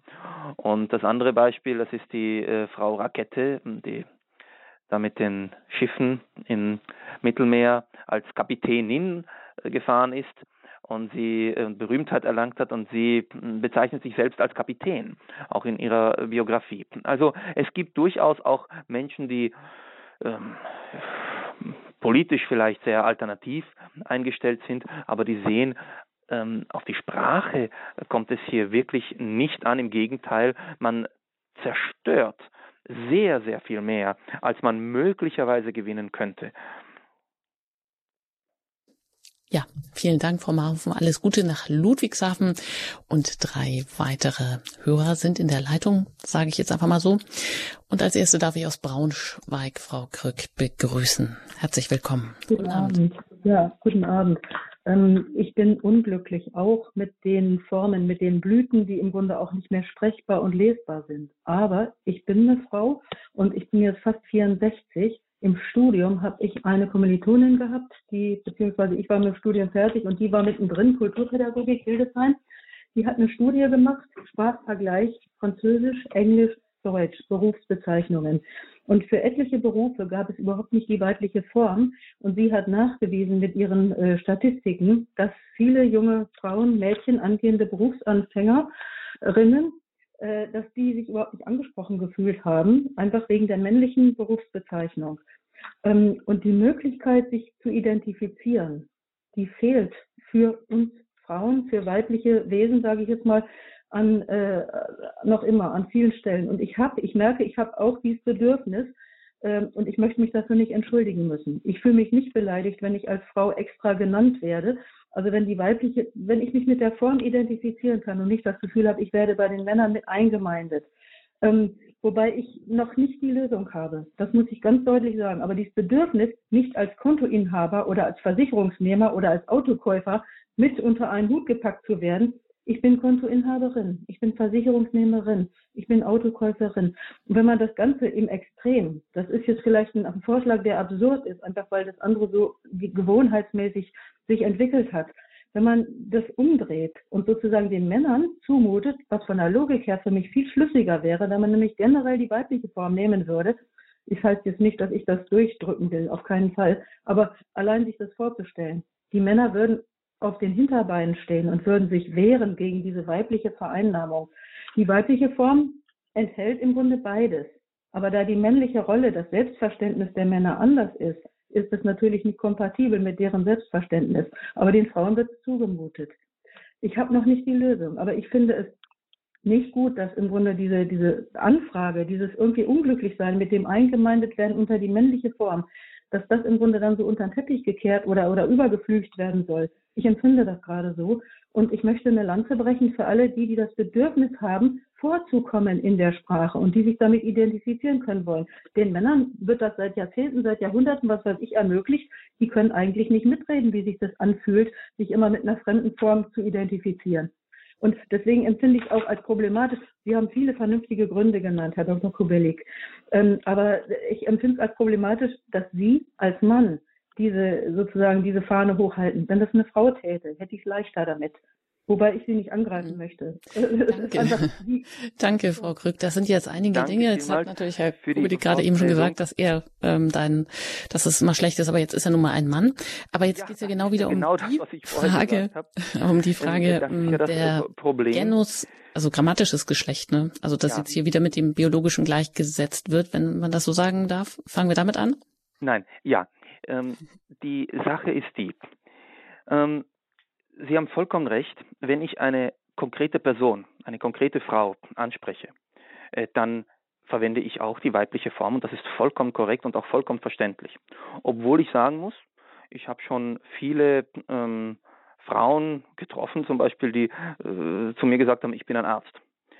Ähm, das haben sie freiwillig gemacht, obwohl ich persönlich das wahrscheinlich nie tun würde. Ähm, das heißt, wir müssen unterscheiden, ob wir eine bestimmte Person ansprechen oder ob wir Kollektivformen verwenden, Gattungsbegriffe verwenden. Und mm, wenn wir jetzt äh, wirklich darauf bestehen, dass die maskuline Form ähm, primär oder ausschließlich äh, Männer meint, dann opfern wir eine gewaltige Stärke der deutschen Sprache. Ob das je funktionieren kann, konsequent, äh, das ist eine ganz andere Frage. Aber ähm, da ist also sehr, sehr vieles weg, was ich nicht mehr sagen kann. Äh, Frauen sind die besseren Autofahrer. Äh, das funktioniert dann nicht mehr. Denn dann müsste ich sagen, Frauen sind die besseren Autofahrerinnen und das ist logisch nicht möglich. Nicht? Die Mehrheit der äh, Lehrer sind Frauen. Ich kann nicht sagen, die Mehrheit der Lehrerinnen sind Frauen. Und dann wird es richtig kompliziert. Das heißt, die, die, ähm, wir müssen unterscheiden, ob wir eine konkrete Person meinen, die man selbstverständlich mit der weiblichen Form ansprechen kann und sollte, oder ob wir eben ähm, über Gruppen sprechen. Ähm, wenn ich sage, der Wähler hat gesprochen, dann ist der Wähler kein Mann, sondern es ist ein Kollektiv. Ähm, wie man das im Einzelnen empfindet, äh, das ist natürlich sehr unterschiedlich. Und das, ähm, da gibt es solche und solche Wahrnehmungen. Aber ich glaube, das ähm, sollte einem klar sein, worum es da sozusagen von der Sprache her geht. Und dann noch ein, eine kurze Bemerkung zum ähm, generischen Femininum, das Sie äh, vorschlagen. Diesen Vorschlag gibt es natürlich auch. Ähm, er übersieht aber einfach eine, eine mh, mm, Funktion der Sprache. Die ähm, warum ist der Lehrer oder der Fahrer oder ich weiß nicht, der Wähler äh, maskulin? Das hat mit der Wortbildung zu tun. Es sind in der Regel abgeleitete Wörter von Verben. Also fahren, dann, daraus mache ich dann Fahrer. Und das funktioniert übrigens auch, wenn gar kein ähm, eine Person gemeint ist. Wenn ich zum Beispiel sage Hocker, nicht? Der Hocker oder der Blinker sind keine Personen, aber es ist die gleiche Wortbildung, das gleiche Wortbildungsmuster. Und bei diesem Wortbildungsmuster gibt es nur Maskuliner. Sie haben das gleiche Wortbildungsmuster im Englischen. Uh, teach, to teach, dann gibt es der Teacher oder to drive, den Driver. Das ist genau das gleiche Muster. Nur, der Unterschied ist, im Englischen können sie keine weibliche Form bilden. Das gibt es nicht. Und im Deutschen gibt es glücklicherweise oder unglückseligerweise, aber es gibt die Möglichkeit der Movierung, wie es im Fachjargon äh, heißt, nämlich äh, die Silbe in. Also ich bilde eine spezifisch weibliche Form. Ähm, und das ist eine Stärke auch der, der Sprache. Man kann das, wenn Sie so wollen, auch, auch als Vorteil sehen, dass es für Frauen eine eigene Form gibt, für Männer nicht. Bei den Männern ähm, kann eben das Maskulinum spezifisch sein. Herr Müller ist ein Lehrer oder eben äh, auch generisch. Mm, das Femininum ist nun mal und wird auch so verstanden von den Leuten ähm, generisch. Ich möchte nur ein einziges Beispiel noch äh, anbringen, wo man sieht, wie stark generisch das Maskulinum ist. Wenn ich zum Beispiel sage Gastgeber. Und ich denke da gar nicht an einen, einen Mann oder eine Person oder eine Frau, sondern ich sage, die Schweiz war bei der Weltmeisterschaft ein netter Gastgeber. Die Schweiz ist Femininum, trotzdem können wir nicht Gastgeberin sagen. Das wäre zumindest seltsam. Äh, das heißt, das äh, Maskulinum funktioniert auch bei, bei Institutionen, bei Ländern, bei allem Möglichen. Es ist wahnsinnig neutral. Und das ist eine Stärke, die wir pflegen können. Und ich habe vorher die Frau ähm, Frau, habe ich ihren Namen vergessen, zitiert, äh, die Frau Polacek, es gibt wahnsinnig viele Frauen auch, die das auch einfordern. Die sagen, bitte, äh, wir wollen nicht anders bezeichnet werden. Aber ich weiß, es gibt auch andere, die das anders wollen. Das muss man respektieren. Die, deshalb habe ich gesagt, die Frage ist, welcher Zwang wird ausgeübt? Äh, und Zwang sollte keiner ausgeübt äh, werden. Wenn sich die Sprache allmählich auf einem natürlichen Wege im Laufe von Jahrhunderten ändert, dann ist das so. Aber jetzt ein Projekt zu starten, sich sozusagen Formen zu überlegen und zu sagen, die drücken wir jetzt durch, weil das gerecht ist, äh, egal was es für einen Preis hat, ähm, das halte ich für sehr, sehr problematisch. Und dann hatte Frau Krück ja noch angesprochen, dass es ähm, Studien geben würde, die belegen, dass sich Frauen von ja, männlichen Berufsbezeichnungen weniger angesprochen fühlen würden und damit diese Berufe weniger ergreifen würden. Das wird auch weiterhin äh, von äh, Befürwortern des Genderns angeführt. Aber ist das denn heute noch so? Ganz abgesehen davon, dass Sie auch gerade gesagt haben und dass, äh, wie wir eigentlich auch alle wissen, dass es genauso die weiblichen Formen bei den Berufsbezeichnungen gibt. Ja, das ist auch völlig in Ordnung. Ich habe es, es ist sogar gesetzlich festgelegt, dass bei den ähm, Stellenanzeigen die weiblichen Formen vorkommen und ähm, jetzt sind es auch schon äh, dritte Formen. Also das ist ja äh, auch völlig unproblematisch. Ich will auch nicht sagen, dass das ähm, generische Maskulinum immer perfekt funktioniert. Natürlich gibt es wie bei allen Formen in der Sprache auch manchmal Unschärfen oder Unklarheiten. Man muss sich nur klar machen, was wirklich auf dem Spiel steht. Nämlich, ich wiederhole das, die, die Fähigkeit der Sprache auf der Ebene von Gattungsbegriffen zu sprechen. Aber zu den Studien. Ähm, da gibt es natürlich eine Fülle von, äh, von, von Publikationen, die eben belegen äh, wollen, was wir denken oder assoziieren. Und dazu könnte ich jetzt sehr, sehr viel sagen. Ich äh, sage nur, etwas salopp, ich führe solche Studien sehr häufig durch. Natürlich nicht wissenschaftlich an einem Institut, aber in der Schule. Und zwar frage ich manchmal so ganz unvermittelt, ähm, wie viele Einwohner hat Österreich oder Deutschland oder irgendeine Stadt? was machen die Kinder? Die fangen an nachzudenken, sind das jetzt 4 Millionen oder 6 Millionen oder 8 Millionen, manche wissen es, manche wissen es nicht. Ich habe noch nie ähm, erlebt, dass irgendwer auf die Idee gekommen wäre, äh, da nur äh, die männlichen Einwohner zu zählen. Die Einwohnerzahl ist eindeutig und wir verstehen das und wir assoziieren das so. Jetzt ist es natürlich gar nicht schwierig, ähm, Studien äh, aufzustellen, und da gibt es die gibt's in Fülle, die das, die Verwendung des generischen Maskulinums äh, so einbauen, äh, wie es vielleicht nicht ideal ist. Oder die dann irgendwelche ähm, Assoziationen versuchen zu messen. Äh, da gibt es ja ganz komplizierte Konstrukte. Ich rate wirklich jedem, der Zeit und Lust hat, sich das dann mal anzuschauen. Ich bin jetzt auch nicht bei, am neuesten Stand, aber vieles davon ist einfach äh, wissenschaftlich mehr als schwach. Allein schon von der Größe der, der, der, der Studien. Ähm, Gruppe, über die Art der Fragestellung und auch von den Ergebnissen her. Die Effekte, die da gemessen werden, wie was wahrgenommen wird, ähm, sind minimal. Sie sind wirklich, wirklich gering.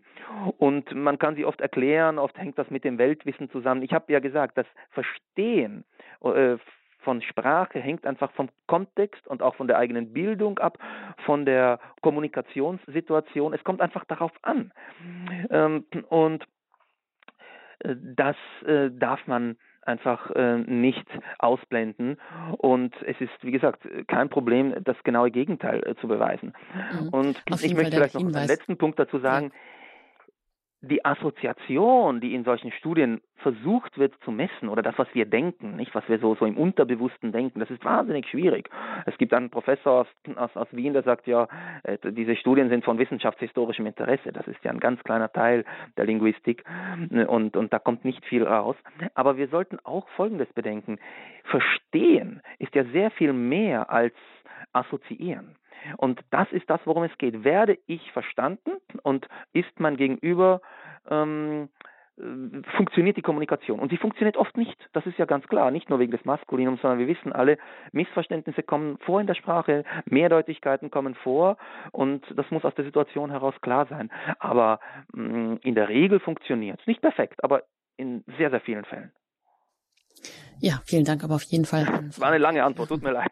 Für diesen Hinweis, der einfach nochmal auch deutlich macht, warum dieses generische Maskulinum als Gattungsbegriff wichtig ist und was damit wegfallen würde, äh, wenn man das eben nur auf der, als biologische Eigenschaft sehen würde. Weitere Hörer haben sich hier gemeldet und warten. Als nächste darf ich Frau Eva Maria aus München begrüßen. Herzlich willkommen hier in der Sendung. Ja, schön, grüß Gott. Äh, ich habe da eine ganz einfache Frage. Und zwar, was zahlt denn der Steuerzahler für alle diese Studiengutachten, für das Nachdrucken von irgendwelchen Formularen, die jetzt ja nicht mehr angebracht sind? Das muss ja alles eingestampft werden, neu gefasst werden. Da müssen die Leute angestellt werden, die das also neu äh, terminieren und, und, und. Wer zahlt das? Wie viel wurde bereits jetzt schon an Gutachten und Studien ausgegeben und wie viel Zeit ist aufgewendet worden? Einfach Zeit, die so kostbar ist für jeden. Ja, auch für uns Zuhörer jetzt. Wenn man, wenn man sagt, jetzt hört man sich über dieses Thema eine Stunde lang etwas an und das Thema ist eigentlich dieser ganzen Sache nicht wert antworten. Ja, Frau Eva Maria, da sprechen Sie etwas Wahres aus. Frau Eva Maria, das ist ähm, wunderbar, wie Sie das sagen. Ich kann sagen, Sie sprechen mir und ich glaube sehr, sehr vielen Menschen aus der Seele. Ähm, es ist ein ganz absurder Vorgang. Wir haben die Zustimmungswerte oder die Ablehnungswerte, die liegen auf dem Tisch, die Argumente liegen auf dem Tisch äh, seit vielen, vielen Jahren und es ist ein enormer ähm, Aufwand getrieben, finanziell und zeitlich. Sie haben vollkommen recht. Äh, es führt auch zu einer gewissen Spaltung der Gesellschaft. Es ist sehr emotional besetzt. Mm, ich möchte nur den Philosophen Richard David Brecht zitieren, der ja sehr prominent in Deutschland ist. Der sagt, äh, das ist eine der dümmsten Erfindungen unserer Zeit. Und er begründet das, und das ist vielleicht eine Antwort auf Ihre Frage. Mm, wir sind heute nicht mehr, oder zumindest viele politische Gruppen sind nicht mehr überzeugt davon, dass wir das Leben der Menschen verbessern können, äh, dass es da Fortschritte gibt. Also versteifen wir uns auf äh, die Sprache und äh, versuchen dort erfolgreich zu sein und die umzukrempeln. Das ist natürlich ähm, ein, eine, eine Auseinandersetzung völlig abseits der großen Fragen und der Probleme unserer Zeit. Und das ist sehr, sehr, sehr bedauerlich. Es verschlingt natürlich irrsinnig viel, viele Ressourcen, finanzielle, menschliche, ähm, zeitliche, aber es ist nun mal Faktum. Und ähm, ich hoffe, dass sich das irgendwann einmal ähm, wirklich auflöst. Ja, vielen Dank für diesen Hinweis. Und ich habe natürlich selber auch versucht, im Vorfeld zu recherchieren, was das denn für Unsummen schluckt. Es geht auf jeden Fall in die Millionen, aber es gibt keine ganz genauen Angaben oder von verschiedenen Seiten und soll das vielleicht auch nicht geben. Aber 2017 gab es wohl mindestens 200 Stellen an Universitäten für Gender Studies. Allein schon das ähm, muss man sich auf der Zunge zergehen lassen und sich fragen, haben wir eigentlich gar keine anderen Probleme? Aber die haben wir auf jeden Fall. Ja doch, das wissen wir auch genauso gut. Vielen Dank für den Hinweis. Weiter geht's nach Braunschweig und da bin ich mit Frau Bentfeld verbunden. Ich grüße Sie. Guten Abend. Ich habe ja. folgende Frage. Wurde schon darüber gesprochen, ich habe mal zehn Minuten nicht zugehört, was mit dem Plural geschehen soll? Der ist ja durchgängig weiblich. Das geht ja dann auch nicht mehr, denn wir können ja nicht sagen, die Männer. Ja, äh, danke für den Hinweis. Äh, das ist wunderbar. Die Frau Krück hat auf das generische ähm, Femininum vorher hingewiesen und hat gesagt, die, die, die Frauen oder sie fühlt sich da nicht angesprochen, wenn von ihr als Wähler die Rede ist. Sie haben völlig recht. Ähm, bei den Personalpronomina sind, ähm, ist der Plural komplett sie und interessanterweise auch die Höflichkeitsanrede. Äh, damit wir sehen, wie, dass wir das, dass wir die Sprache ähm, auf einer wenn wir sie, wenn wir vertraut sind mit ihr, dann funktioniert sie, auch wenn ich konkret äh, dann vielleicht eine ganz andere Bedeutung ähm, vorliegen habe. Wenn Sie die Höflichkeitsanrede Sie hören, dann hat das zunächst einmal das Wort Sie zwei Bedeutungen. Entweder weiblich oder eben dritte Person Plural, sie, die Kinder oder so. Und trotzdem können wir unser erwachsenes Gegenüber mit sie anreden und niemand, ob Mann oder Frau, hat das äh, Gefühl, ähm, jetzt, jetzt mit dem falschen Geschlecht angesprochen zu werden oder in, im Plural, obwohl man in der Einzahl davor steht. Ich hoffe, ich habe das jetzt klar ähm, ausgedrückt. Aber äh, das ist tatsächlich so. Ähm, wir brauchen das nicht. Äh, wenn es diese Form gibt, ähm, die etwas Bestimmtes meint und es funktioniert innerhalb der Sprache, dann können wir es verwenden. Aber Sie haben völlig recht. Wenn wir so anfangen, dann kommen wir wirklich in äh, Teufelsküche und dann ist die Sprache einfach kaputt. Ich meine, so funktioniert Sprachwandel nicht, so, so entwickelt sich Sprache auch nicht. Sprache hat sich ja auch nicht entwickelt, um Frauen zu diskriminieren oder irgendwas. Wir dürfen ja eines auch nicht vergessen. Die Sprache hat sich entwickelt durch das Sprechen von Männern und Frauen und das über Jahrhunderte. Ich meine, gerade früher haben wir haben den Kinder sprechen gelernt. Meistens von Frauen wurden sie erzogen und Frauen haben zu ihnen gesprochen. Und ähm, das ist einfach ein evolutionäre, ein evolutionärer Vorgang, ähm, der, mit dem wir leben müssen, der unvollkommen ist, aber mit dem wir leben müssen. Ja, danke schön. Sehr schön für diesen Hinweis. Danke an Frau Benfeld. Und jetzt wartet noch Frau Renger in Chemnitz. Und ich darf Sie hier in der Sendung jetzt begrüßen. Guten Abend. Ja, guten Abend. Ich heiße, äh, bei Chemnitz wohne ich. Aber ich wollte gerade mal sagen, es gibt einige Berufe, die man gar nicht äh, weiblich, weiblichen kann, um so zu sagen. Ich sage zu einer Frau Doktor, da ist, wäre ja doppelt gemoppelt, wenn ich sage Frau Doktorin oder Frau Professor. Da ist ja durch das Frau schon gesagt, wer es ist, welchen Geschlechts. Also ich glaube nicht, dass diese Damen sich, äh, wenn ich zu meiner Ärztin sage, Doktorin, dann klingt das distanzgemindert. Wenn hm. ich da noch was ranhänge. Denn es ist nur im Stempel dann beim Facharzt, Fachärztin. Das ist aber keine Anrede. Aber die Anreden, auch Lehr beim Lehrerin, Fräulein Lehrerin, das ist ein uralter Begriff in der Schule schon gewesen. Ne? Mhm. Also ich meine, ja. es ist etwas übertrieben mit dieser Geschichte. Man sollte das streichen und das so lassen, wie es ist. Ja, Dankeschön. das ist genau der Punkt, äh, um den es mir auch äh, geht. Hm, soll das Geschlecht pausenlos betont werden? Das ist die entscheidende Frage, die wir uns halt stellen müssen. Äh, ja oder nein? Und Sie haben völlig recht, Frau Doktorin ist, ist sicherlich äh, zu viel des Guten, wenn man, aber man kann das machen, das sind ja Kleinigkeiten. Das ist ja nicht das Problem. Äh, das kann einem, das ist oft eine Gewohnheitssache. Das wirkliche Problem sind, ähm, ist, ist, ist die große Klasse von Funktions- und Personenbezeichnungen, wenn ich dann nämlich äh, so ein Wort wie Kundenparkplatz nicht mehr verwenden kann, äh, weil die Kunden eben dann äh, die Frauen ausschließen, oder das Wort Bürgermeister, wo ich zwei Maskuline habe, nämlich Bürger und Meister, ähm, und dann Bürgerin, Meisterin und so. Äh, das funktioniert einfach nicht. Ob ich Frau Doktor oder Frau Doktorin sage, ja, Frau Doktor ist richtig. Sie haben völlig, richtig, völlig recht. Ja, Herr Dr. Kubelik, Angesichts der Zeit möchte ich Sie schon gerne noch fragen, äh, vielleicht können Sie die Folgen des Genderns noch einmal so kurz im Überblick darstellen. Sie haben ja schon gesagt, ähm, wenn man das biologische Geschlecht permanent in den Vordergrund stellt, dann hat man, man verliert die Sprachvielfalt, man verliert das generische Maskulinum als Gattungsbegriff. Also ja. da haben Sie auch schon Beispiele genannt und man gerät in eine Sexismusfalle. Was gibt's denn noch? Für oder sind ja, das, das ist ja schon ziemlich viel. Schon ziemlich viel. Ähm, es, wie ich sagte, es kommt sicher zu einer ähm, Spaltung der Gesellschaft. Ich würde mal so sagen, wenn, wenn wir ein bisschen in die Zukunft schauen, das äh, ist sehr schwer abzuschätzen. Aber es gibt grundsätzlich mal zwei Fraktionen.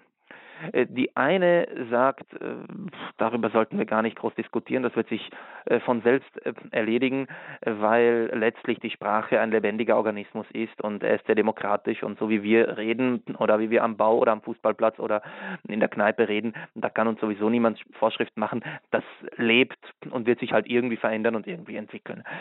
Ähm, die andere pessimistische Fraktion sieht schon, dass die Sprache nachhaltig beschädigt äh, werden könnte durch äh, diese, diesen Prozess, der eben von oben ähm, von oben stattfindet durch Medien, Schulen, Universitäten und andere Institutionen, die eben diese Vorschriften erlassen.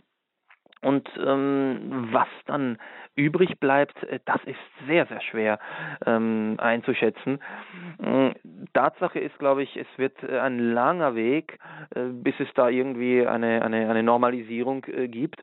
Aber es kann schon sein, äh, dass ähm, viele Dinge dann nur noch schwer formulierbar sein werden. Es wird sicherlich auch die Tendenz, etwa in den Wissenschaften, ähm, aufs Englische zurückzugreifen, verstärken.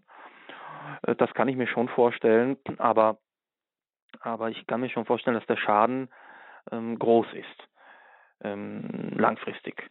Aber ich habe auch keine Glaskugel. Ja, Sie sagen ja auch, dass Sie auch schon ein bisschen so die Lust verloren haben, mit guten Argumenten der Sprache, der Linguistik, der Grammatik gegen das Gendern vorzugehen ähm, ja, weil es oft hoffnungslos ist. Aber wir wollen das hier nicht als hoffnungslosen Fall abschließen. Ich möchte auch noch einen Ausblick geben auf das ähm, neue Buch, was von Ihnen demnächst erscheint. Da lautet der Titel aber auch nicht so hoffnungsfroh, warum Schulen scheitern. Was erwartet uns denn da? Gibt es da auch einen positiven Ausblick in die Schullandschaft oder überhaupt in die Zukunft unseres Landes? Denn das sind ja die Schüler. Naja, Optimismus muss man immer irgendwo walten lassen. Aber äh, wissen Sie, das hängt auch davon äh, ab, äh, was man halt von den Schulen erwartet. Äh, wenn man wirklich erwartet, dass sie möglichst äh, schnell und gut irgendwelche Berufe erlernen, und äh, ein paar Fremdsprachen lernen, dann wird das wahrscheinlich äh, gut funktionieren. Aber vieles, was traditionellerweise von der Schule erwartet wurde, so, ich sage jetzt wirklich nur mit einem Satz, das Erlernen der grundlegenden Kulturtechniken wie Lesen und Schreiben, äh, das äh, sieht jetzt nicht so gut aus. Also wir haben doch eine Fülle von sekundären Analphabeten, wir haben viele Schulversager, nämlich wirklich, die aus dem Schulsystem aus, herausfallen und dann äh, nicht mehr weiterkommen. Wir haben eine doch weitgehende Abkoppelung von der kulturellen Überlieferung in Geschichte, in der Literatur, in den, Künsten. Das findet statt, in der Philosophie und so. Mm, ja, ich hoffe, dass es nicht ganz auf taube Ohren äh, stößt, was ich geschrieben habe. Nämlich, ich habe es vor allem als Praktiker geschrieben. Es gibt ja genug Leute, die sich zur Bildung äußern und da oft utopische Entwürfe haben und, und, und wunderbare Ideen, aber vieles scheitert einfach an der Praxis. Und zwar nicht, weil wir Lehrer so faul und unfähig wären, sondern weil die Umstände nun mal oft andere sind, als sich Bildungsexperten ähm, vorstellen. Und ich habe also als Praktiker versucht, ein paar äh, Probleme anzusprechen. Aber die Zukunft, auch da möchte ich keine Prognosen wagen. Ja, dann bleibt uns nur eigentlich alle daran mitzuarbeiten, nicht nur den jungen Menschen, sondern allgemein ein gutes Deutsch selber zu pflegen und auch weiterzugeben und beizubringen. Ja, dann danke ich Ihnen ganz herzlich, dass Sie sich heute hier die Zeit genommen haben, zu diesem Thema zu sprechen, genug gegendert, eine Kritik der feministischen Sprache, so der Titel Unsere Standpunkte ist heute, der jetzt zu Ende geht und auch der gleichnamige Titel Ihres Buches im Format Verlag erschienen. Danke Ihnen und auch alles Gute Ihnen weiterhin. Danke vielmals für die Einladung. Ja, das war Dr. Thomas Kubelik. Er ist Literaturhistoriker, Autor und Lehrer in Melk in Österreich. Schön, dass Sie da waren. Und für alle, die nicht alles mitbekommen haben, Sie können das jederzeit bei uns bei Radio Horeb in der Mediathek nachhören auf unserer Website da finden Sie unter horeb.org dann auch alle Podcasts, alle vergangenen Sendungen, die Sie sich dann noch einmal herunterladen können. Alle weiteren Infos zum Sender zu Radio Horeb, die bekommen Sie immer auch über den Hörerservice, den Sie zu den normalen Bürozeiten unter der 08328 921 110 erreichen können. Ich sage Ihnen ein herzliches Dankeschön fürs Zuhören und für Ihr reges Interesse. Wünsche Ihnen noch einen gesegneten Abend. Bleiben Sie dran, hier geht es dann mit dem Nachtgebet der Kirche weiter. Am Mikrofon verabschiedet sich Ihre Anjuta Engert.